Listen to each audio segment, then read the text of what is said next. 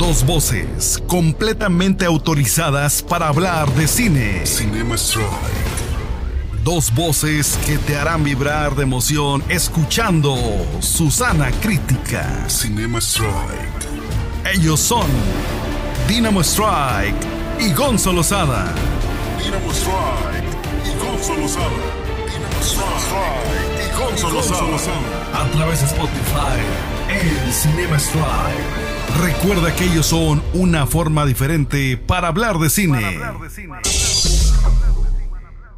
Hola, ¿qué tal? ¿Cómo están? Buenas noches, buenas tardes, buenos días. A la hora que estás sintonizando el Cinema Strike, pues sí, volvimos. Aleluya, aleluya, aleluya. Después de, después de estar un... Bueno, la última película que reseñamos fue Elvis. Y yo me quedé en el Heartbreak Hotel, en el corazón de los, de los... En el Hotel de los Corazones Rotos. Entonces, este... Ah, qué Me quedé, me quedé a unas largas vacaciones. Ahí, bueno, de hecho seguimos aquí, pero estamos haciendo esto vía remota, entonces ya me, me desocupé un rato de mis vacaciones en el Hotel de los Corazones Rotos. Y pues ahora nos venimos aquí a distraernos y estar en lo que nos encanta. ¿Cómo estás, Strike? Bien, bien. Pues ya, ya ratote, güey, o sea, ya ha pasado de todo. Y, eh, y- y ahora, a ver, siempre le echo Dale. la culpa a Dinamo. sí, güey. Siempre le echo la culpa, siempre digo, ah, es que este señor está bien ocupado. No, la neta es que ahora sí el culpable soy yo, totalmente. Pero Sí. pues bueno, Sí, como, como, como lo dije en su momento, a, nuestro grupo de amigos del fútbol, ahí le- les mandamos un fuerte abrazo a nuestros irmãos, el, el guapo de guapos y el profesor Servín, que él estuvo a punto de debutarme el profesor Servín, pero eso ya es historia para otro, otro programa. Eh, yo tengo los mensajes, o sea, me decía el Gonzo, güey, ¿cuándo grabamos? Güey, tú mándame los contenidos y cuando tú me digas, cabrón, visto, güey. Visto, güey. Y luego otra vez, Strike, urge grabar. Ya lo sé, güey. ¿Cómo ves que has estado viendo? Visto, güey. Pero bueno, aquí muy contentos, felices. Ya sí hace falta, la neta, el, el Cinema Strike de Spotify que, que tanto queremos y que tanto presumo en, en el programa de Cinema Strike, en el multiverso del radio, dejémoslo así. Que tanto Multiverso presumo en, el- en multiverso correcto. del radio. Tenemos tenemos temas bastante interesantes, tenemos ahí análisis, polémica, eh, hasta de política y psicología vamos a hablar. No, no, no, estamos, estamos, regresamos está- con todo, hermano. eh, eh, es que ese es el hecho, güey. Mira, si le damos a nuestro público cada semana Cinema Strike, se van a enfadar, cabrón. es cierto, es cierto. Somos, somos como las buenas temporadas de Game of Thrones. Nos tardamos cuatro años, pero regresamos con todo, güey. Es correcto, es correcto. De lo bueno poco, sí, porque luego, luego, o sea, podríamos estar como dices cada semana, pero ¿qué chiste tiene? ¿Qué chiste tiene? Luego, luego hay que trabajar para vivir, ya sabes, esta pequeña mala costumbre de comer tres veces al día y luego de tener hijos, cabrón. Entonces, pues puta. Ah, güey. cierto. Felicidades, Strike, por esa gran noticia. Gracias, gracias. Este, viene esa nena en camino. Así Y es. pues ojalá todo, todo vaya como hasta ahora, que va todo muy bien. Y pues Strike, una disculpa, porque yo sé que la gente, porque sí me mandaban mensajes, güey, sí me decían, güey, ¿cuándo el análisis de House of the Dragon? Uy, papá. Güey, aguántame. Güey, ¿cuándo el análisis? Y, y primero me molestaron para la previa, Después me dijeron, güey, ya salió el primer capítulo, güey, ya salió el segundo capítulo, güey, el tercer capítulo, ¿y qué onda, no? Entonces, este, pues sí, sí, sí, sí, honestamente esta vez, esta vez el culpable soy yo, pero bueno, ya estamos aquí, tratando de tomar aire, y como dijeron, I'm still standing, aquí estamos de pie todavía, entonces bueno, vamos a darle señor Strike, HBO ya había anunciado que iba a sacar esta precuela basada precisamente en el libro de la danza de dragones. Y este pues cabe, cabe destacar que esta, esta serie son 250 años antes de la aparición de los caminantes blancos y de todo lo que vimos en la serie de, de- de- de Game of Thrones. Strike, seis capítulos que a mí se me han ido, la verdad, güey, divinos. Como agua, Creo que- sí, güey. ¿Volvimos a la esencia de Game of Thrones o cuál es tu opinión? Sí, totalmente, totalmente. Como, como lo mencionas, el lapso de tiempo que pasa. eh, creo que aquí hay algo importantísimo que se va a enlazar con un tema futuro que vamos a tratar ahorita. Esta es una serie que está inspirada en una novela directa de George R.R. R. Martin, güey. O sea, no es, güey, pues hay que hacer más dinero, a ver qué nos inventamos, ¿no? O, güey, ¿sabes qué? Nos urge sacar más contenido de Game of Thrones, pues a ver qué nos inventamos.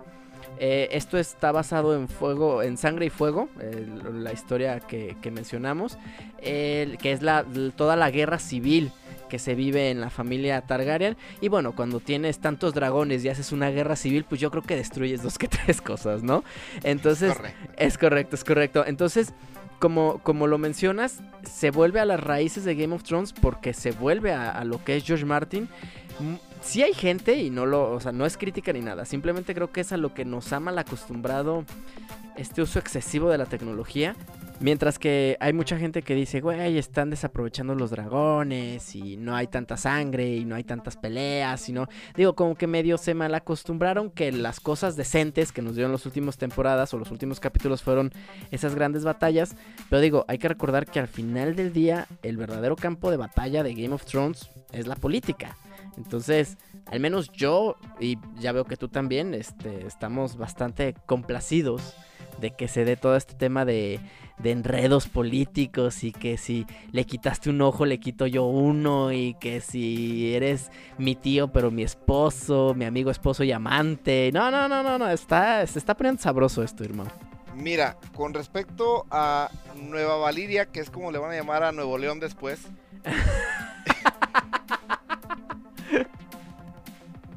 eh, sí, fíjate que vi comentarios en Twitter de mucha gente que se sacó de onda con esa parte del- de la parte incestiva. Ajá.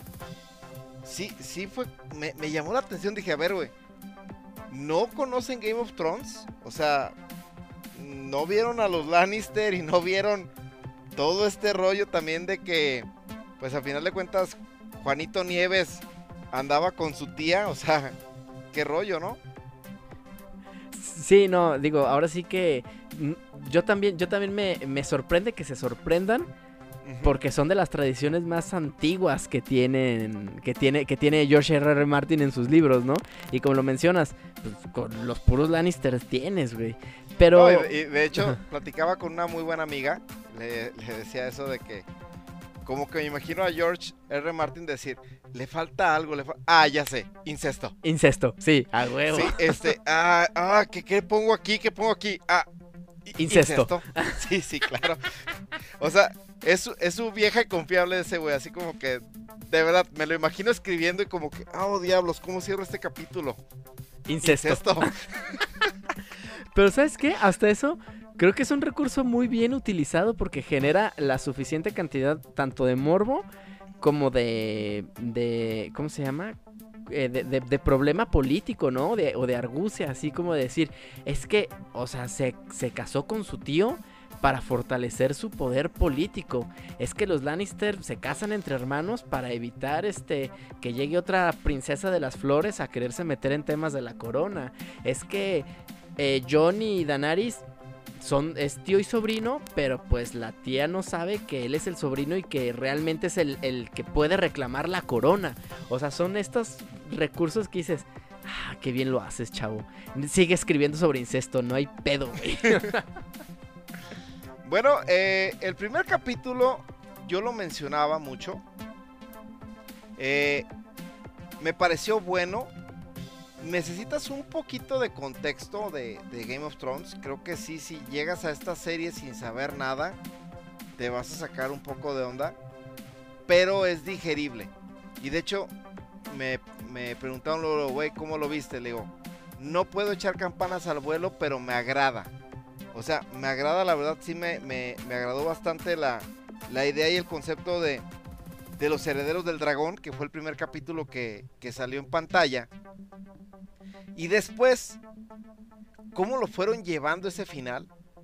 O sea, Ujú. cuando, cuando el rey Viserys Targaryen este, tiene que decidir entre si es su esposa, su hijo, y su hijo nada más vive un solo día, y o sea, cómo lo marca desde ese momento, cómo va a marcar su reino y cómo va a marcar toda la situación y va a desencadenar todo un problema político y todo un problema este no social, de sucesión. Entonces, recordemos que aunque es un mundo inventado, pero está basado mucho en la cuestión del medievo. Entonces, aquí sí suena lógico que una mujer, ¿cómo va a quedar como reina de, todos los, los siete reinos? Entonces, se convierte en una necesidad el buscar a un heredero varón. Y aquí no hablamos de empoderamiento ni de inclusión forzada. O sea, está realmente bien manejado porque el concepto, aunque es un mundo, vuelvo a decir, inventado, estamos hablando de un mundo feudal. Donde el linaje tiene mucha importancia. Donde la riqueza tiene mucha importancia. Y donde la cuestión de los, reyes y las sucesiones se respetan y se acatan como, como una orden natural, ¿no? Como un orden natural. Sí, tal cual como lo dices. De hecho, creo que es parte de lo que también me, gusta mucho.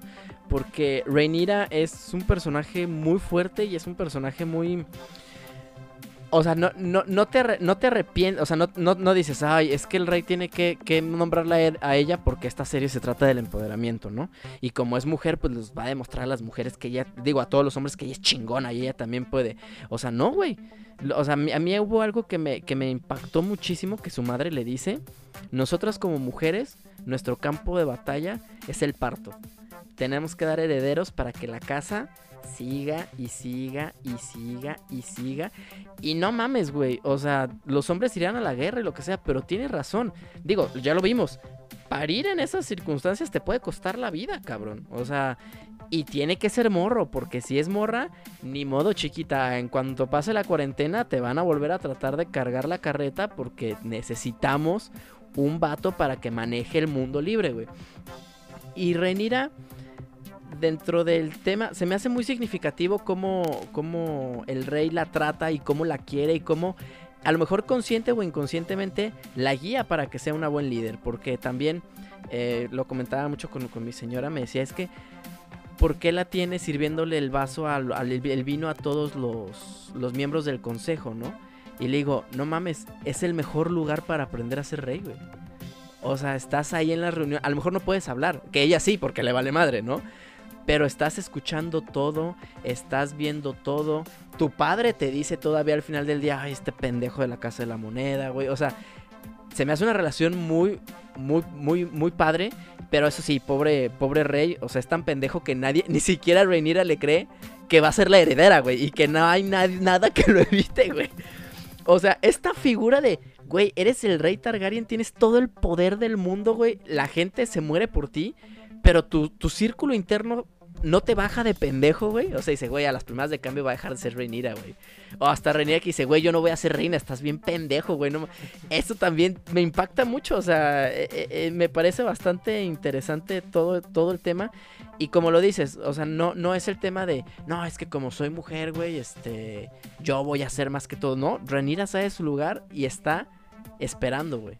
Esperando y obviamente sabe que si la pinche Alicent que ah, como cae gorda, güey, qué bárbaro, güey. O sea, lo peor es de estas gordas. O sea, yo creo que Alicent y Cersei son dos personajes que odias, pero odias de distinta manera, güey. O sea, Cersei la ves y dices, pinche perra, ojalá te mueras, güey. Y Alicent la ves y dices, pinche mosca muerta, güey, ojalá te mueras lentamente, güey. O sea, no, güey, o sea, no, no, no, no lo puedo creer. Y además, como, como envenena a sus hijos, o sea, mentalmente, pues, no es que esté dando algún spoiler ni nada por el estilo. O sea, como, como les llena la cabeza de ideas de algo a lo que ellos no tienen derecho, porque es la palabra de su esposo, pero una vez más, tratamos al rey como un pobre pendejo, güey. Es, es increíble. En serio. No, no, no, todos los detalles. Se nota que es, o sea, se nota que es George Martin, güey. O sea, así de sencillo, así de sencillo. Y se nota que volvieron a la fórmula básica, güey. Los directores que más rating le dieron a Game of Thrones, están dirigiendo todos los capítulos de esta primera temporada. Ah, que es un acierto. Y luego también te pones a ver los matices de, la libertad creativa. Güey, eh, por ejemplo, el último capítulo, el final es una joya. No, no mames, güey. No, no mames, güey. No puedo dar el spoiler tan grande, pero es, es, una joya. O sea, ¿cómo te van llevando todo eso? Y tú dices, no manches, maldita. Y después dices, ah, caray. Pero eso es libertad creativa. O sea, hablaron con George Martin y dijeron, oye, güey, queremos hacer esto. ¿Qué onda? Dice, excelente, háganlo. porque el libro no se mete tan de lleno con esa cuestión de los Velaryon, y en cambio aquí sí lo, lo, lo- lo manejan de una forma espectacular. Miren, esta es la apuesta de HBO para este cierre de, de año. Eh, todavía nos quedan tres capítulos, son 10 en esta primera temporada. El último capítulo va a ser el 23 de octubre. La verdad es que Qué pronto, güey, no mames. Sí, güey, sí, sí, sí, se nos, se nos fueron muy rápido. La verdad es que si usted ya se enganchó con Game of Thrones, es obligado que visite The House of Dragon. Sí. Si no, si no ha visto Game of Thrones, vea de la 1 a la 5, que es lo que siempre recomiendo a toda la gente. las 6, las 7 no existen, pero bueno. Este, vea la temporada de la 1 a la 5. Si se engancha con, el, con la temporada 1, bienvenido a nuestro mundo. Sí, ya, ya. Si no, no hay ningún problema. Este, y bueno, ahora viene la parte, porque yo he, he leído comentarios de, de mucha gente que dice, la parte ñoña de Amazon. Ajá, ajá. Pero yo no soy fanático del Señor de los Anillos. Aquí frente a mí tengo a un fanático, pero mal, mal, mal fart. Entonces, señor Strike, este es su momento de brillar. Adelante, platíquenos de los Anillos del Poder. Ay, güey, es que puta, güey. ¿Qué podemos platicar de una serie que cada episodio le costó a nuestro compa el Jeff, el Besitos, 56 millones de dólares, güey? Cada puto episodio, güey. Hay serie- veces que no los gano. Sí, no, bueno, no. Hay veces que no los, no los sacamos en Cinema Strike, güey. Hay veces que... Es correcto. Eh, mira, a ver, hay que... Vamos por partes, porque ya la serie ya tiene buen camino 56 recorrido. millones de dólares, güey. ¿Eh? Cada cap- 56 millones de dólares. Cada episodio, güey. Cada Y episodio. visualmente me imagino que son una joya, visualmente. o sea, Ah, a es- lo mejor en trama, en trama no sé, pero visualmente es, es, es la creme de la creme, me imagino. Es a lo que voy. Recordemos que cuando sale la trilogía original con Peter Jackson y todo el pedo, se tuvo que ir a Nueva Zelanda. Construir ciudades que todavía hay parte, hay vestigios ahí en muchas partes de Nueva Zelanda de lo que eran esas ciudades. Hicieron más o menos lo mismo aquí. Ellos dijeron, eh, CGI, güey. O sea, no mames, esa madre es panacos, güey. O sea, pero panacos mal plan. Nosotros vamos a hacer ciudades otra vez eh, de, piedra y madera y vamos a recrear los elementos para que no se vea tan computarizado. Obviamente hay ciertas eh, situaciones y elementos y secuencias de acción en las que tienen que usar la computadora y ya se aprovechan de la tecnología. Pero todos los fondos que ven, la gran mayoría, no es pantalla verde, güey. El actor está ahí entre las piedras, güey, dándose en la madre y todo. Entonces, sí, visual, o sea, las armaduras, todo, todo, todo, todo, güey. O sea, un, un pequeño detalle también, cuando se hizo la trilogía del Señor de los Anillos, Peter Jackson investigó, como, como lo mencionas en Game of Thrones, es una historia ambientada pero con elementos de medioevo, ¿no? Entonces Peter Jackson junto con su equipo investigaron cómo se hacían las espadas, güey. Eh, y dijeron, ah, ok, pero ahorita hemos evolucionado mucho, señor, ya tenemos otro tipo de forja y de herrería. No, güey, vas a hacer las espadas a la antigüita, güey. Y las vas a hacer para todos los extras y para todos los personajes principales. Todos, eh, todo el mundo va a tener espadas forjadas a la a la antigüita, güey, a la antigüedad. Entonces, Saludos Ah. a mi amigo Den Muñoz de calibre 50 con esa gran rola de la antigüita. Lo sabía, güey, sí, a la, a la antigüita. Pero bueno, sí, hay un saludo a, a nuestro compa Eden Muñoz de calibre 50. Pero bueno, ¿a ¿por qué, ¿por qué menciono todo esto, no? Porque son detalles de cómo visualmente, como lo mencionas, es una, es una joya esta, esta serie. La historia es, es lenta, o sea, la verdad sí ármese de paciencia los primeros tres episodios. Pero a la vez no desentona con lo que es El Señor de los Anillos. Porque recordemos, la primera película, la, de la Comunidad del Anillo, es lenta porque se des- te muestran quién es quién dentro de la Tierra Media, qué es lo que va a pasar, qué- cómo se forma la comunidad, qué es lo que tienen que hacer, contra quién se están enfrentando. Aquí es lo mismo, mm, nada más que eh, tú ya intuyes y crees saber quiénes son los personajes. Sin embargo, pues te los tienen que presentar antes de que los personajes sean quien, quien son, ¿no? Este, Galadriel no... ¿Qué pasó? Ah, ok. Eh, ahí, este... Te presentan los personajes antes de, de ser quien son. Galadriel ahí, esta joven elfa guerrera antes de convertirse en la, en la elfa mística del bosque.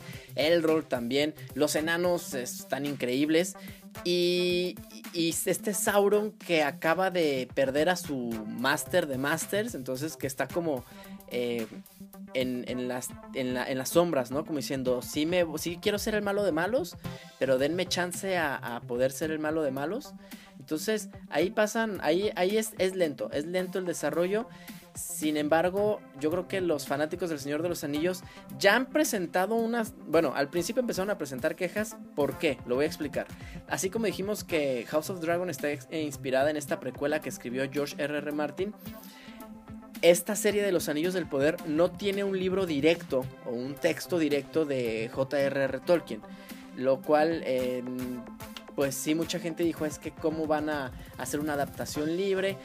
Libre y no, porque se toman varios apéndices, se toman... Eh, eh, Tolkien en su línea del tiempo dice, aquí está lo que pasó en El Señor de los Anillos, aquí está, bueno, antes en El Hobbit, eh, mucho antes en el, el Silmarillion y en Los Hijos de Urín, ¿no? Por ejemplo. Y en esta línea de tiempo hubo situaciones, hubo situaciones, ¿no? Que hay, en esta época se forjan los anillos del poder, en esta época se libra tal batalla, en esta época pasa esto, en esta época pasa esto otro, pero nunca desarrolló una historia per se. Entonces, eh, los amigos de, del señor Besos, de nuestro bro, a quien le mandamos saludos otra vez, dicen, bueno, vamos a juntar todo este tipo de apéndices y de fechas este, que, que, tienen almacenado Tolkien en su, en su haber y vamos a hacer una historia de ello, ¿no? Entonces... Eh, es lo que te voy a preguntar, güey, por ejemplo, temporalmente, ¿dónde la ubicamos? ¿Antes del Hobbit, después del Hobbit, antes del Señor de los Anillos? Muchísimo antes del antes Hobbit. del Silmarillion. De hecho, no, el, el, Silmarillion, hay que dejar esto claro, el Silmarillion es el Génesis, güey.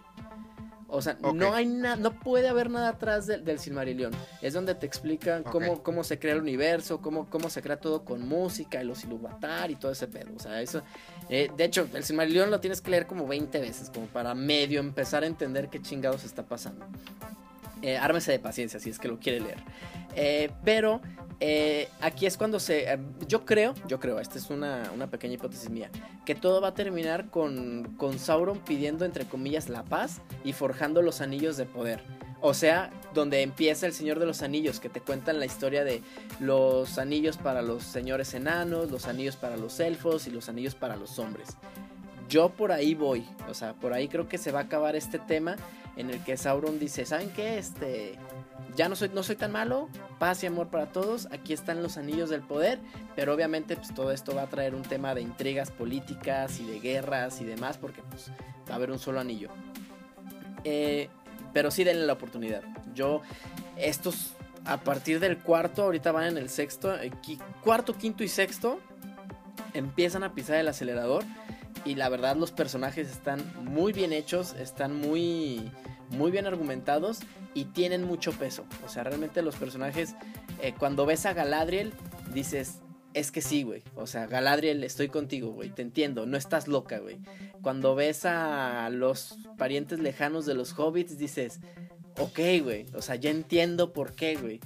Eh, no quiero dar más spoilers, pero cuando ves a los elfos también dices, ya entiendo por qué los elfos y los hombres no se llevan, güey. Ya entiendo por qué los enanos y los elfos son medios raros en sus relaciones. O sea, está padre, está padre. Se respetan muchas cosas de Tolkien pese a la interpretación libre que se dan a nivel historia. A ver, Strike. Se están agarrando en redes sociales los fans de House of Dragon. Se están agarrando en redes sociales los fans de Anillos del Poder por cuál es la mejor serie ahorita. Y acabo de leer una nota de Rotten Tomatoes que Cobra Kai les partió el trasero a los dos, güey, en reproducción. Temporada 5 de Cobra Kai lleva más reproducciones que House of, Dragon y que este, Anillos del Poder. ¿Me puedes explicar qué pasó? Porque también Cobra Kai es la, para mí, la quinta temporada es la peor que han sacado, güey.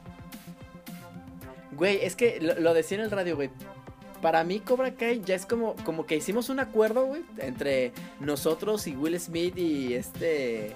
Se me olvida, de, y Ralph Macchio, güey, de decir, güey, está culerísimo, Está culer, es- neta está culerísimo, pero lo voy a ver, güey. Porque quiero verte haciendo la grulla, güey, y quiero acordarme de Miyagi-Do. Quiero acordarme que los ochentas, aunque no los hayamos vivido, eran épocas más sencillas, güey. Y había grandes soundtracks, güey. O sea, como que yo siento que la gente ya hizo ese acuerdo, güey, de, güey, no hay pedo, güey. Son los ochentas, se vale, güey. Te lo voy a... y, y la neta, la neta es que sí, güey. ¿Qué me dices de este México guatemalteco o salvadoreño? No, está español, rarísimo. Pero Está cuando, increíble, te digo, cuando leí la nota, güey, dije, por ejemplo, no sabía cuánto había costado ca- cada capítulo. Me imaginaba que pasaban, o sea, rondaban por esas cantidades cada, cada episodio, cada producción. Y sí está de locos decir, llega una producción de tres pesos y le está pateando en reproducciones. Dices, qué rollo, güey, qué rollo. Pero, no, ya, volviendo al tema central.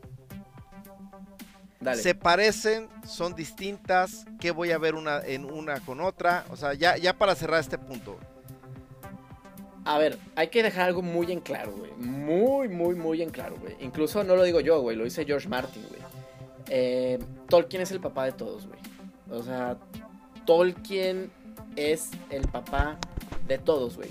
Incluso en una entrevista, porque ya, como dices, ¿no? La raza empezó a mamar de, nah, es que, güey, los dragones del señor de, los, de, House of the Dragon o de los este, Targaryen son mil veces más temibles que Smaug, güey. Recordemos que es el dragón que aparece muy desaprovechado en las películas del Hobbit. Eh, y George R. R. Martin lo primero que dijo fue, a ver, chavos, ninguno de mis dragones no es ni la mitad de grande de lo que es Smaug. Eso lo hice por respeto al señor Tolkien. O sea, entonces, eh, son cosas que dices, wow, güey, ¿no? O sea, qué, qué perro. Son cosas muy diferentes, güey, porque... eh, lo voy a decir muy burdamente, pero creo que entre todos nos entendemos. El Señor de los Anillos es muchísimo más ñoño, güey. O sea, ahí sí es de que te lanzo el hechizo, güey, el rayo, el anillo que hace que te desaparezcas, güey.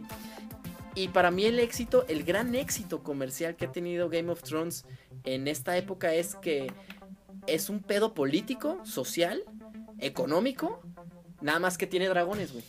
Y tiene una casa con lobos con los que tienen tanta sinergia que incluso hay sueños en donde eh, habitan la piel de lobo y hay este personajes místicos y demás, pero es un tema muy cuidado, o sea, es el medioevo, pero con todas las los mitos y leyendas del- de los europeos siendo realidad, digámoslo así, ¿no? Entonces, eh, para mí a partir de ahí es una gran diferencia. Eh, y también en cuestión de desarrollo, pues bueno, eh, insisto, eh, House of the Dragon es un tema mucho más político, más violento, mientras que Los Anillos del Poder sigue siendo esta búsqueda de los buenos tratando de vencer a los malos. ¿no? O sea, esta, esta eterna batalla de yo soy el héroe y voy a enfrentarme al villano y listo. Y aquí en House of the Dragon, digo, hay personajes que te cagan y que sabes que son malvados, güey, pero al final es política, güey. Entonces, cada quien jala agua para su Totalmente. Yo creo que por es- eso Es yo soy más distinto. Team House of the Dragon que, que Anillos del Poder. Realmente te lo he dicho y lo he dicho aquí en Cinema Strike. No soy fan del Señor de los Anillos. Me quise meter a ese mundo, pero no, güey, no, o sea, no, no hicimos clic. Pero entiendo que su mitología y su argumentación, hay gente como tú que, que se engancha muy cabrón y que sé que están disfrutando ambas obras, ¿no? Yo aquí lo llevo y lo, lo bajo a un nivel tan paupérrimo como el fútbol y decir, no vean si Messi o Cristiano es mejor, disfruten a ambos. Aquí, aquí este es mi argumento pambolero para hablar de series. No vean si House of the Dragon, si Anillos del Poder es mejor, simplemente disfrútenlas. Son dos series que si te late todo este rollo, te van a encantar. Strike, Sí, total. Dime, dime, dime. se acaba de. Bueno, no se acaba de estrenar, ya tiene unos. Ya saben, este programa lo grabamos porque yo andaba sumido en el Hotel de los Corazones Rotos. Pero este. salió la nueva serie de. Este. De Netflix. Llamada Dahmer. Basada en el. En correcto. el este. Pues asesino serial. Jeffrey Dahmer. ¿Cuáles son tus impresiones, güey? ¿Qué- A ver, antes, de- antes de que me digas algo. Yo siento que Netflix está basando su, su éxito en saber llevar a estos personajes a la pantalla. O sea, creo que Netflix tomó esta fórmula de decir, güey, pues hay gente bien pinche maníaca en el mundo. Vamos buscando historias y vamos a hacer series que la gente le generen morbo porque saben que son reales. ¿Qué, ¿Cuál es tu opinión de, de? ¿Qué me puedes decir, güey, como producto? Y ahora vamos a meternos a un rollo más psicosocial. ¿Qué tanto puede afectar a las nuevas generaciones el normalizar a este tipo de personajes? A ver, vamos primero por los detalles, ¿no? Eh, Stranger Things 4, Damer tiene, va por su segunda semana de estreno. Stranger Things 4 en su segunda semana de estreno, recordemos que Netflix no nos da eh, números de audiencias de personas, sino que nos, en, cuestión de, rating, sino que nos da, o sea, no dice Netflix, hay 20 millones de personas vieron eh, Betty la Fea, güey, sino que nos da horas de reproducción del contenido. Stranger Things 4 en sus primeras dos semanas llevaba 330 millones, 330 millones de horas de reproducción. Dahmer lleva en estas dos semanas 300 millones de horas de reproducción. O sea, ha sido su segundo mejor estreno. Y lo que dije en la mañana en el tiradero. El tema es que Stranger Things tuvieron que pasar cuatro temporadas a dejarte toda la expectativa de ahí viene la cuarta temporada, ahí viene para, para lograr las 330 millones de horas. Damer, Damas apareció y ¡pum! Se convirtió en, una de las series más viralizadas en toda la historia de la plataforma. No es cualquier cosa. De hecho, ya entró, está en el top o sea, ya es del lugar 9 del top 10 de las cosas más vistas en la historia de Netflix con dos semanas de, de, estar en el, en el, contenido, en la plataforma. Eh, Ryan Murphy es un puto genio para llevarte este tipo de contenidos. Para quienes no conozcan a Ryan Murphy, bueno, Glee, Don't Stop Believing, por Dios. Eh, American Horror History, que otra cosa también bastante, bastante pesada. Y Historia de Crímenes Americanos, los crímenes del crimen de O.J. Simpson y el asesinato de Jenny Versace. Entonces, de que le sabe mover a este tipo de personalidades, le sabe. Y bueno, en la carrera que, nunca acabé, en el ámbito psicosocial, hay que recordar que Jeffrey Dahmer es este infame asesino serial llamado el caníbal de Milwaukee, eh, conocido por asesinar 17, 18 personas que pertenecían a la comunidad LGBT LGBTQ, perdón, eh, que eran homosexuales y que además eran afroamericanos, afrodescendientes o también hispanoamericanos, eran inmigrantes, o, sea, eran una minoría, pues en ese tema, ¿no? Digamos que no era el clásico blanco anglosajón, anglosajón protestante al que asesinaba, sin embargo, él era el clásico anglosajón protestante, entonces, eh, la serie es Ay, güey, es, es oscura. No, no hay sangre, o sea, no hay gore para todos aquellos que, ay, sí, es que yo, güey, soy bien gore y yo veo tripas y no sé qué. No, no, no hay nada de eso, sí, no, no, no, no hay nada de eso, no hay nada de gore y no hace falta, la verdad. Ah, bueno, al menos a mí, o sea, yo, yo, yo era como, veíamos los 10 episodios y fue un silencio sepulcral, güey. O sea, era como de, no mames, este cabrón está, está cabrón, güey. O sea, realmente te quedas sin palabras. Y el tema, creo que lo que más escalofríos me llegó a dar, digo, obviamente la pérdida de la vida de estas personas y cómo trataba los cuerpos y el tema del canibalismo y demás, dices, bueno, la gente está enferma, ¿no? Pero también el tema de, de social, o sea, el tema de que la gente, de que él vivía en un barrio pobre, en un barrio marginado prácticamente, por decirlo de alguna manera, donde la comunidad afroamericana era mayoría y su pobre vecina que decía es que algo está pasando, les he hablado 20 mil veces y esta policía blanca, ¿no? Ya sabes, este, pues cómo, ¿no? Cómo iba, era, era normal, entre comillas, la normalización de la violencia en esos guetos también. Y también el tema de la homosexualidad, güey. O sea, de, ay, güey, pues es que estos homosexuales, ¿no? Con sus jueguitos sados, este, que no salen bien. O sea, güey, todavía me acuerdo y digo, no mames, o sea, se pudieron haber salvado muchas vidas, se, se pudieron haber evitado muchas tragedias. Y la policía, pues buenas tardes, ¿no? O sea, usted, ah, señora, si no lo está viendo matarlo, no puedo hacer nada. Me recuerda, me recuerda un poquito a México, güey. O sea, no sé por qué, güey. O sea, como, como que, como que me recuerda un poquito a donde vivimos. Y qué tan positivo o negativo sea que, que estas figuras se lleven a la pantalla Es que, güey, mira, también aquí eh, habla, eh, juega un poquito el psicólogo en mí. A mí me dio gusto, lo voy a decir con mucho cuidado, güey. Me dio mucho gusto cómo se representa el personaje, porque también se juega con este eh, con esta mente de chavito pendejo, ¿no? De que, güey, yo, yo, yo soy bien loco, güey, ¿no? Y estoy bien trastornado, güey, y ve qué loquito estoy y no le tengo miedo a nada y me encanta la sangre y jajaja, ja, ja, veme y grito, ¿no? Y ando por la calle y ajerando gente, cuando realmente los sociópatas, los psicópatas, lo, todas aquellas personas que, que quitan vidas y que son este, tristemente célebres por, por estos temas, o es gente súper agradable, o sea, veamos el caso de Ted Bundy, eh, veamos el caso de John Wayne, o es gente que dices, este pinche perdedor, pues qué, güey, ¿no? O sea, es un vato teto, cerote, sin nada, pero lo que sucede mentalmente con ellos, ya sea la, ausencia de, de, de, de, sentir empatía por las emociones de los demás, entiéndase dolor, amor, tristeza, felicidad, o simplemente esta obsesión eh, sexual que tenía este Jeffrey Dahmer con el tema de las vísceras y de, y de sentir los de las personas. Eh, que dices, güey, pues es que realmente el mal no necesita como esta máscara, como estos psicópatas que Hollywood nos dibujaba en los, en los 90s, 2000s, e incluso en los 80s, ¿no? Este, no, había no hay necesidad de eso, güey. O sea, la vida real es mucho más cruel y mucho más oculta y mucho más doble cara, güey que todas estas películas que Hollywood nos quiso pintar. Entonces, yo hasta cierto punto, insisto, el psicólogo Kane me dice, güey, qué buen desarrollo de persona. O sea, no desarrollo, qué, qué manera tan más sincera y más fiel porque se pudieron ir a, ir a la fácil. O sea, pudieron haber hecho a, Jeffrey Dahmer como el güey de, ah, que se peleaba en la escuela todos los días y que se cortaba, ¿no? Y que se ponía este, suásticas en la frente, güey. O, o acá los pentagramas y que todo el mundo decía, es que es un niño bien raro, güey.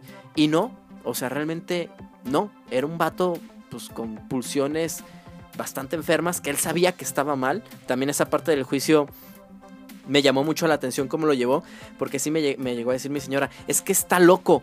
Le digo, o sea, sí está loco, pero no en el término de lo que la ley requiere que esté loco. O sea, del tema de perder la conciencia y decir, es que me desconecté, pues no. O sea, entonces eh, sus pulsiones eran, eran anormales, por decirlo de alguna manera.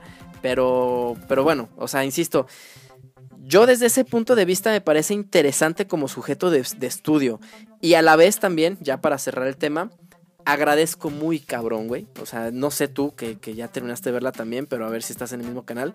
Yo agradezco muy cabrón que Netflix haya decidido hacer un documental de John Wayne en lugar de hacer una serie de este tipo, güey.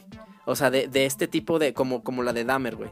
Porque neta, una serie de John Wayne, puta, güey. Yo creo que yo no hubiera aguantado verla, güey. O sea, neta, John Wayne Gacy, no seas mamón, güey. O sea, no, no, no, es, no estoy hablando de admiración ni nada, pero con los cinco minutos que tuvo en pantalla, no mames, güey. O sea, yo con eso agradecí. Dije, güey, qué bueno que lo de John Wayne, que si pueden vean el documental, vale mucho la pena. Este, refuerza lo que estoy diciendo. Eh, dices, no mames, o sea, ver 10 episodios, una hora cada episodio. O sea, ver 10 horas de lo que hizo John Wayne también era no mames, o sea, no, no, no, era, era demasiado. Entonces, bueno, ahí está, creo que es redondeé un poco mi opinión y ya me extendí de más, este, insisto, me gana mi psicólogo frustrado con el tema de Dahmer. Tú, Irma, o cuéntame, por favor, me, me interesa bastante. Cinema Strike. Como dices tú, güey, no es una serie que te, que te espante lo visual, sino la forma en cómo lo van manejando. O sea, cómo te va metiendo en este proceso psicológico de suspenso, pero después dices, güey, no es suspenso, es vida real. Exacto, güey. ¿Sabes? O sea, el caso es que no es una película. Aquí no estamos hablando de cine, güey. Estamos hablando de que dices, ¿a qué niveles puede llegar el ser humano? La realidad es que la vi más por así por comprometerme con mi audiencia. ya sabía que íbamos a grabar. Ese es compromiso, hermano. Sí, güey la vi más por comprometerme con la audiencia y entregarte una, una crítica que realmente por gusto, güey. O sea, no, no, no la disfruté. No, fue una, no, no fue un contenido que yo diga, güey, o sea, está muy bien, no. Realmente aquí te digo, hubo momentos en los que me eh, pausaba los capítulos y decía, ¿Por qué? Ah, sí, güey, sí, sí, o sea, Pero decía, dale, dale, o sea, ok, dale. Ok. Eh, me voy a meter aspectos técnicos Dale. para no. Porque ya la trama creo que tú la, la, la abordaste perfectamente, güey. Dirección. O sea, la neta, güey, es que. Qué, qué buen. Ivan Peters. Como, como Jeffrey Dahmer. No mames, güey, o sea, me sorprende ese morro. Es un puto actorazo, güey. Me sorprende, güey. Neta, actoralmente, como dijiste tú hace rato de, de esta, de Hightower, de... Ah, de, Ah, de Alicent. de Alice Hightower, o sea, realmente te da miedo este compa, güey. O sea, así como aquella hablábamos que te cae mal todo el rollo, este güey te, te da escalofrío el- lo que dices tú, o sea, pero porque su actuación es muy buena. Sí, güey, sí. Su actuación es muy buena, o sea, te lleva a ese nivel. Eh, Missy Nash como Glenda Clef, wow, también, o sea, estamos hablando, sí, güey.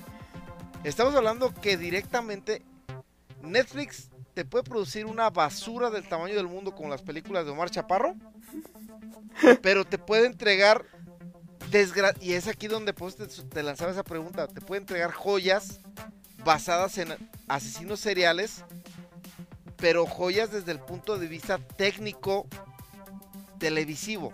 ¿Sí me doy a entender? Ujú. Yo no alabo estas producciones, la neta es que sí, sí creo que Netflix se está metiendo mucho en estos rollos, güey, y creo que también tiene una responsabilidad. A ver, no soy puritano, soy ser humano, tengo errores, tengo detalles, como dicen ahorita, tengo red flags, ¡Ay, no mames! pero, güey, también tengo cosas, bue- cosas buenas, o sea, y ese es el punto, si alimentas toda una sociedad con este tipo de contenido y lo normalizas, ¿qué, qué te exime que, que no haya un tipejo en el mundo que su máxima ilusión pueda ser aparecer como una serie a futuro en Netflix? Ah, Sí, güey. O sea, para mí, si tuviéramos la suficiente madurez de entender lo que es realidad, ficción, y que a lo mejor este tipo de contenido sea para que no se alimente esto, diría, órale, güey, va, chingón. Como por ejemplo los documentales de la Segunda Guerra Mundial, películas de la Segunda Guerra Mundial que te hablan de lo bueno, de lo malo, de la parte histórica, de la parte este, heroica. Pero entiendes que a lo mejor hay un fin de decir que no se vuelva a repetir esta basura. Pero aquí no, güey. O sea, ese, ese es mi problema. Y vuelvo a repetir. No quiero pecar de hipócrita. No quiero pecar. No, o sea, como ser humano, todo mundo tenemos ciertas filias. Todo mundo tenemos ciertas manías. Todo mundo tenemos ciertos detalles que no nos, hace per- no nos hacen perfectos. Eso, eso estoy completamente de acuerdo. Pero estás jugando con, con la cuestión del espectro humano. Que es tan diverso. Y recordemos que hay gente muy loquita en todo el mundo y más en Estados Unidos que hemos visto casos de morros que por ser famosos, güey, han hecho una sarta de tonterías. Entonces, no me meto en este rollo de- del, del salvador social, no me meto en este rollo de- de- del maestro de valores y de humanística. No, güey. Porque, insisto, todos tenemos detalles, todos tenemos errores.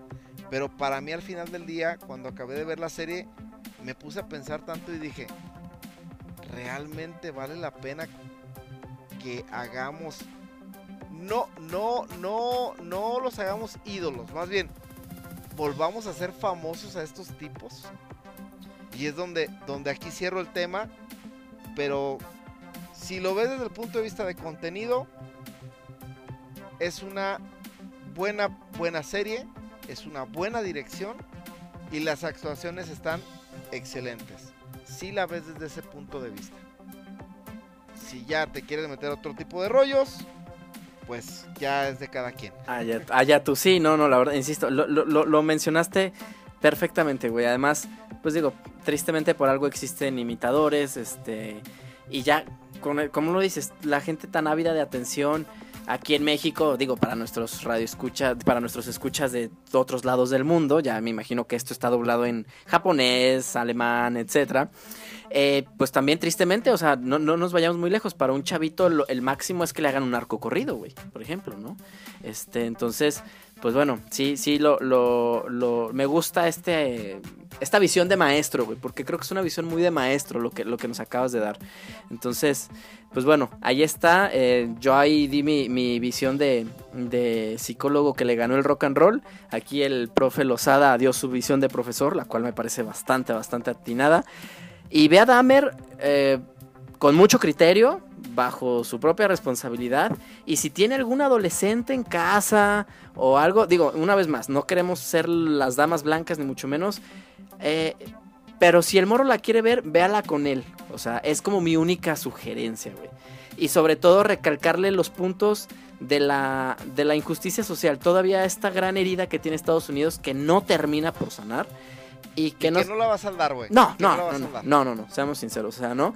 Y también como el tema de, de, de, güey, o sea, los locos están en todos lados, este, y, y- insisto, lo que también comentaba eh, con, en una plática que tenía, Ted Bundy eh, mató a tantas mujeres porque era un seductor, güey, y porque no era feo, era guapo, güey.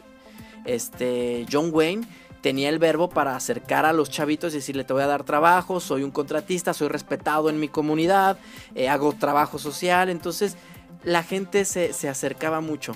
Este hombre Dahmer, pues también, o sea, iba a los bares gays y era como de que, ay, oye, ¿quieres ir a la casa y no sé qué? Ya cuando la cosa se ponía rara, era demasiado tarde. Entonces, pues al final del día, el mal es seductor, güey. O sea, no te vas a acercar al vato con cuernos, güey, y que está escupiendo sangre porque sabes que te va a hacer algo, güey.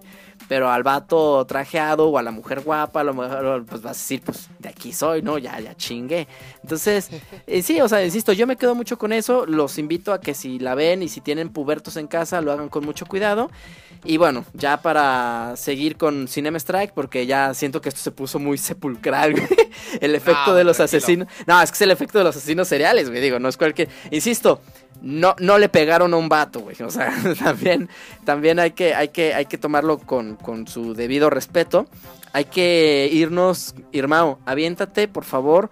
Cuéntame de Blondie, güey. La película estelarizada por Ana de Armas, que nos cuenta vida, obra y milagros de la famosísima Marilyn Monroe, güey. Así que, échale, Irmao, échale, sin miedo.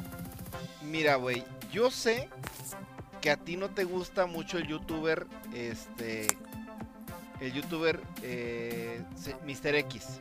Ay, no, güey. no. Pero dale, güey, no pasa nada, güey, no pasa nada. Si, si es información, No, es, es bien recibida, No, güey. eh, eh, es que ahí te va. Normalmente ese güey es muy abierto en sus críticas. También, por ejemplo, el buen amigo Christoph Rasinski Un saludo al Cristóbal. también, también es muy abierto en sus críticas, güey. Pero me sorprendió cuando, cuando salió la película que ellos dos lo primero que dijeron fue, no manches, está súper, o sea, como bizarra. ok. Inclusive, Christoph, que es muy ácido, que tiene un, un tono muy negro, güey, dice es que está de más eh, el sufrimiento que le implican a, a, a Marilyn Monroe. Yo me quedé con esas, con esas dos críticas y me aventuré a ver este Blondie. Y la verdad, es que no la llevo a ese punto. Yo no, no te puedo decir, no, es que está. No. A ver, de entrada la película dura 2 dos horas 46 minutos. Sí. O sea, tienes que tener mucha paciencia y tiempo libre para verla. Yo la, la, la disfruté de camino en un viaje que, que hicimos, lo cual me permitió verla a fondo bien en ese, en ese proceso.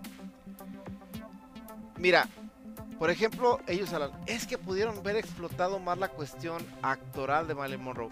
Fue una super actriz, tenía talento, pero señores, volvemos a contextos. Son los años 50. Así hubiera sido actriz shakespeariana.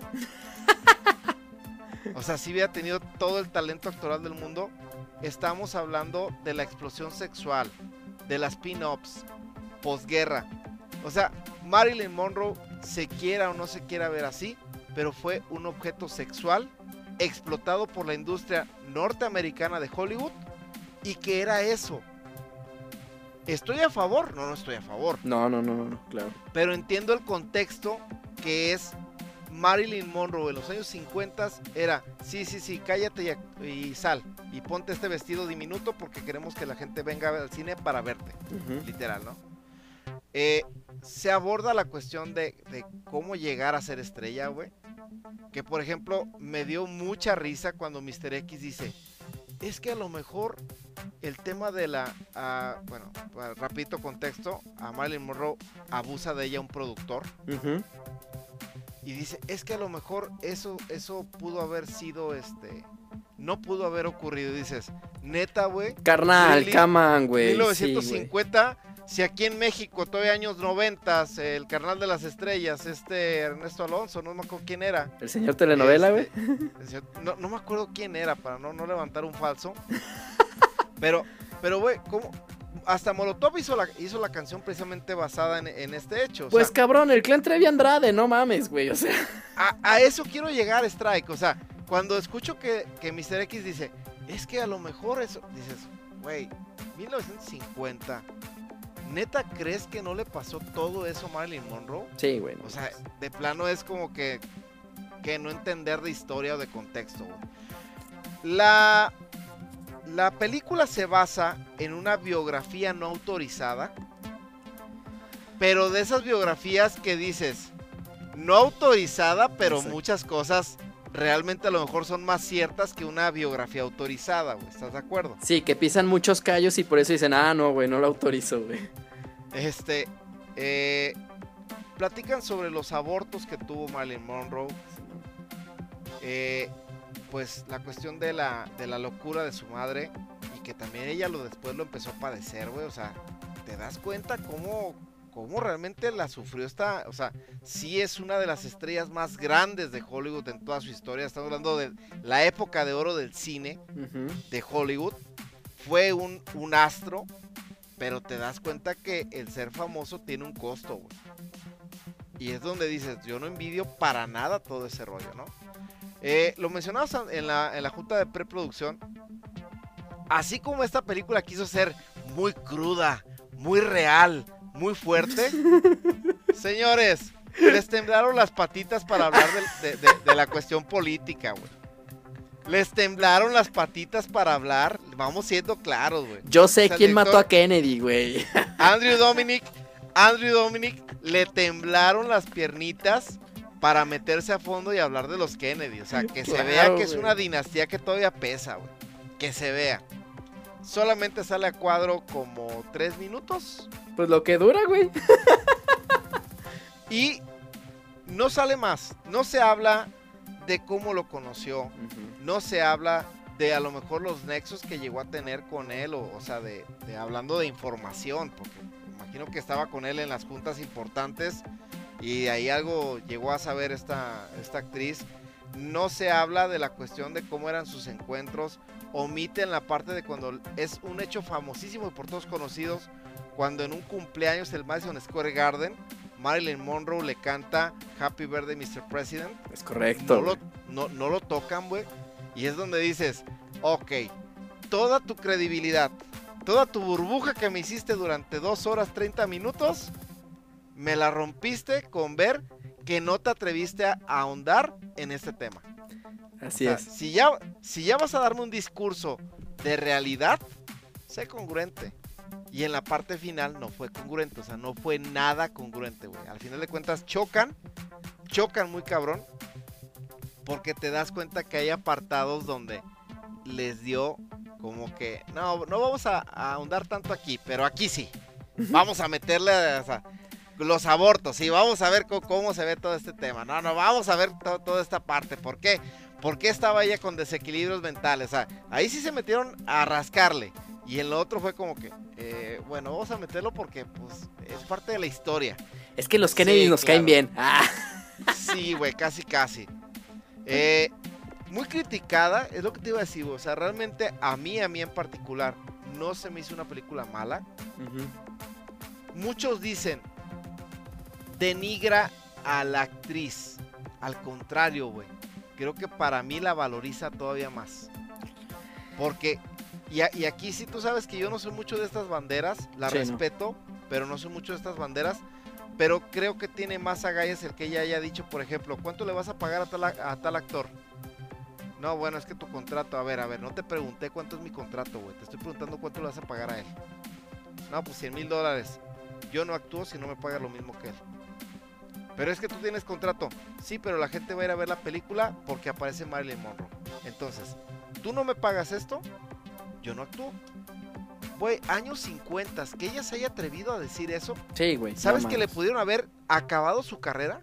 Sí, claro. ¿Sabes que la pudieron haber vetado de todos los estudios de Hollywood? Y sin embargo ella dijo, soy Marilyn Monroe y mi nombre ya pesa.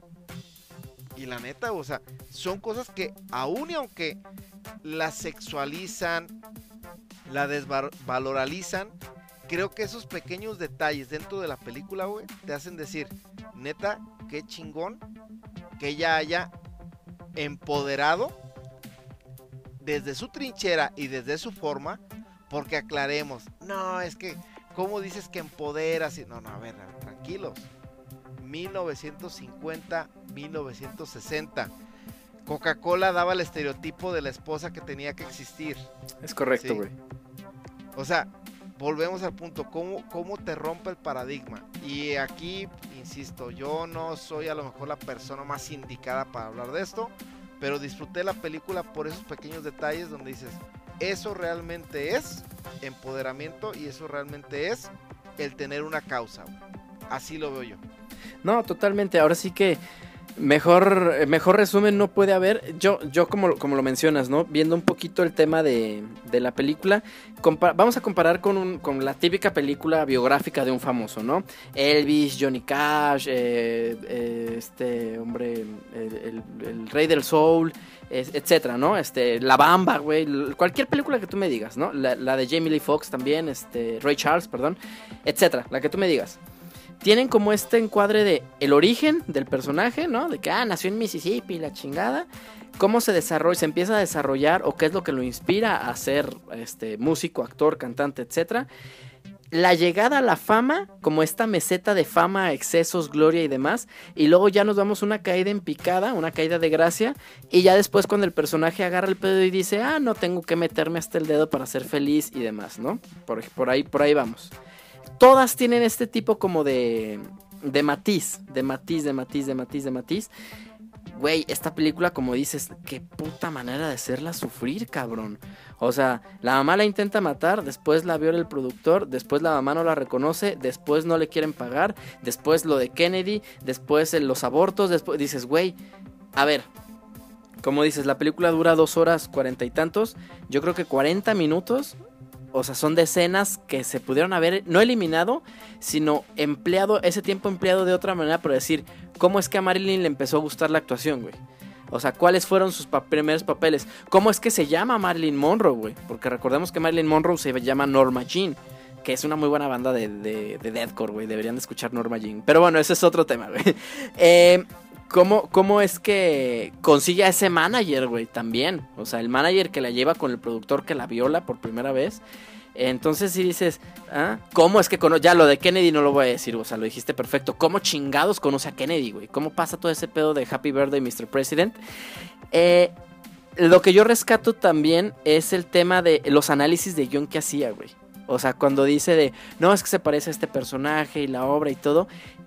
Y ya sé que a los millennials no les gusta, güey. O sea, a los mazapanes les molesta ver como este tipo de actitudes, pero o sea, así era, güey. Y a lo mejor así es todavía tristemente, porque muchos de los productores, pues son sexagenarios, güey, son boomers, güey. A ver, chiquita, a ver, a ver, a ver, a ver, a ver, a ver, tú, güerita bonita, ¿de qué estás hablando, güey? No, pues que analicé el guion y este personaje me recuerda a tal y quiero ah, eh, eh, enfocarlo de esta manera. Ay, no mames, ¿a poco conoces la Iliada, güey? Es un ejemplo, ¿eh? No es ¿A poco conoces la Iliada? ¿A poco has leído Shakespeare, güey? No mames, enseña las chichis, güey, y ya, güey. O sea, se oye mal, güey, pero así era, güey.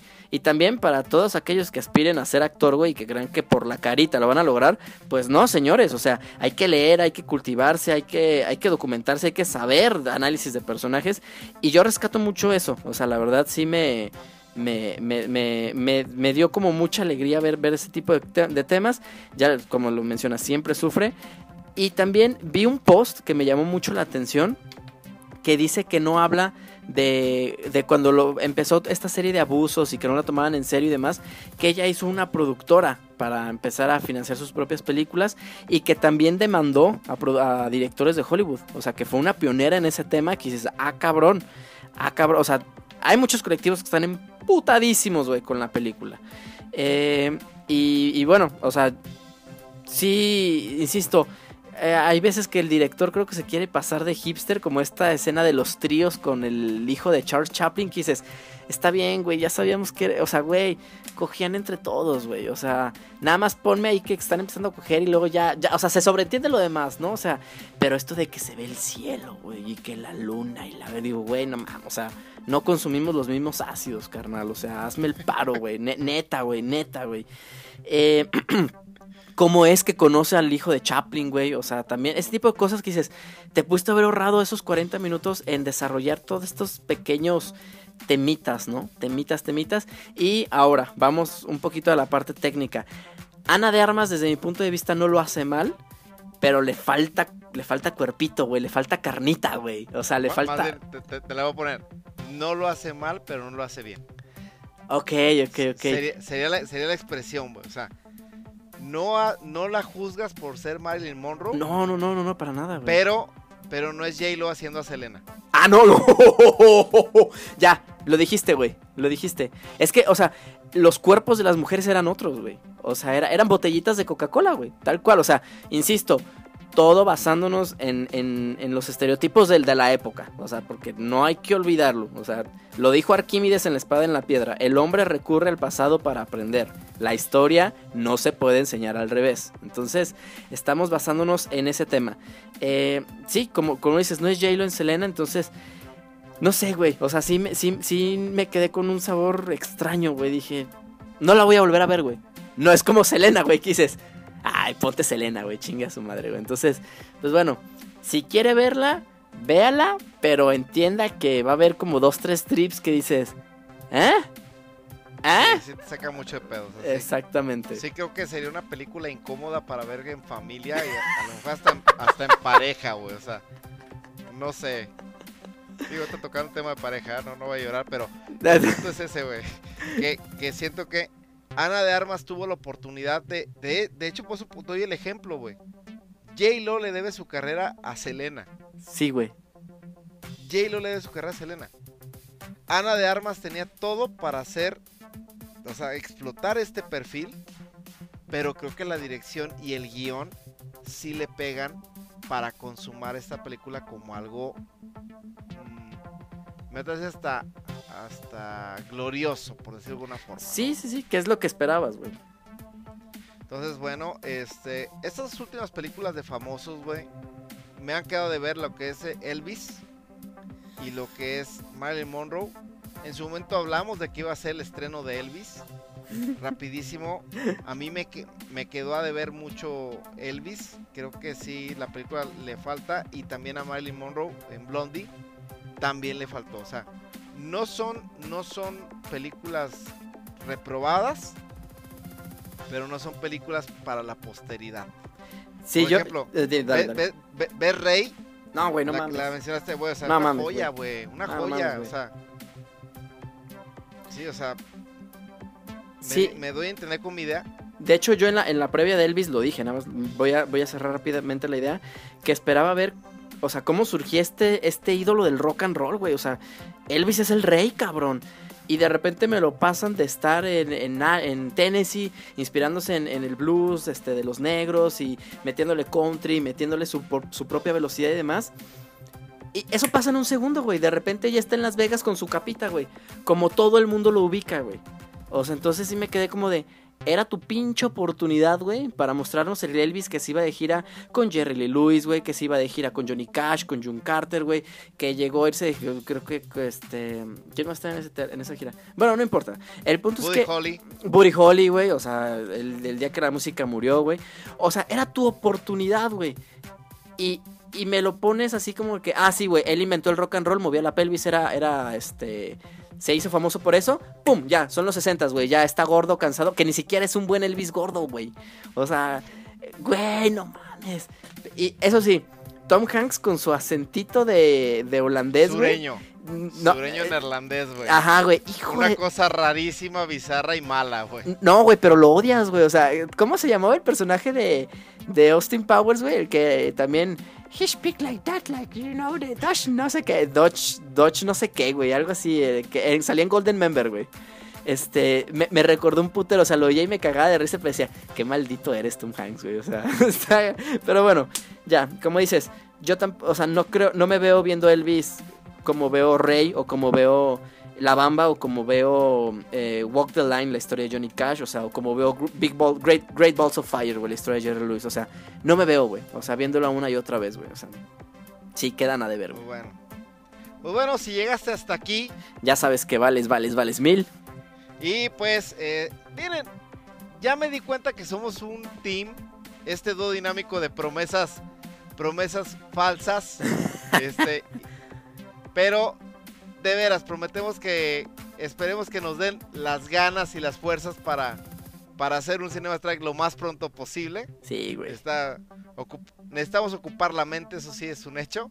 Entonces, pues, si hasta aquí vales mil, las redes sociales, arroba Dinamo Strike y arroba Gonzo Lozada, ahí pueden encontrar, ahí estamos, tirando cotorreo y pues ahorita enfocándonos en, en- esos proyectos, bro. Así es, bro, vamos con todo, ya lo saben. Y ya, ya saben que el multiverso del radio está todos los viernes de 4 a 6 de la tarde en calle 94.7 FM, este, donde extraño a, millones a mi compañero, amigo y hermano, el buen Gonzalo Sada, siempre lo digo, aunque no me escuche, aunque me mande COVID en un sobre, este, aunque le hable a los sicilianos para cobrar, co- para cobrar deudas, pero, pero bueno, eh, necesitamos un manager, cabrón. Necesitamos, necesitamos un manager como el de Elvis, güey. Que nos explote, pero que, nos, haga ganar explote, dinero, Nos haga famosos. Ajá, güey. Sí, O sea, necesitamos eso, cabrón. O sea, que nos pague, que nos pague co- co- con, maní, pero que nos hace famosos. sí, güey. O sea, necesitamos, necesitamos eso, güey. O sea, yo, yo es lo que siempre busqué en Cherry, cabrón. Pero bueno, ya no vamos a hablar de tragedias tampoco, güey.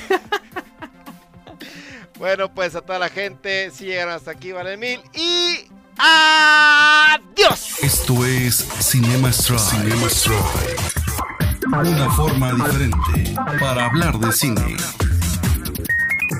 Cinema Strike.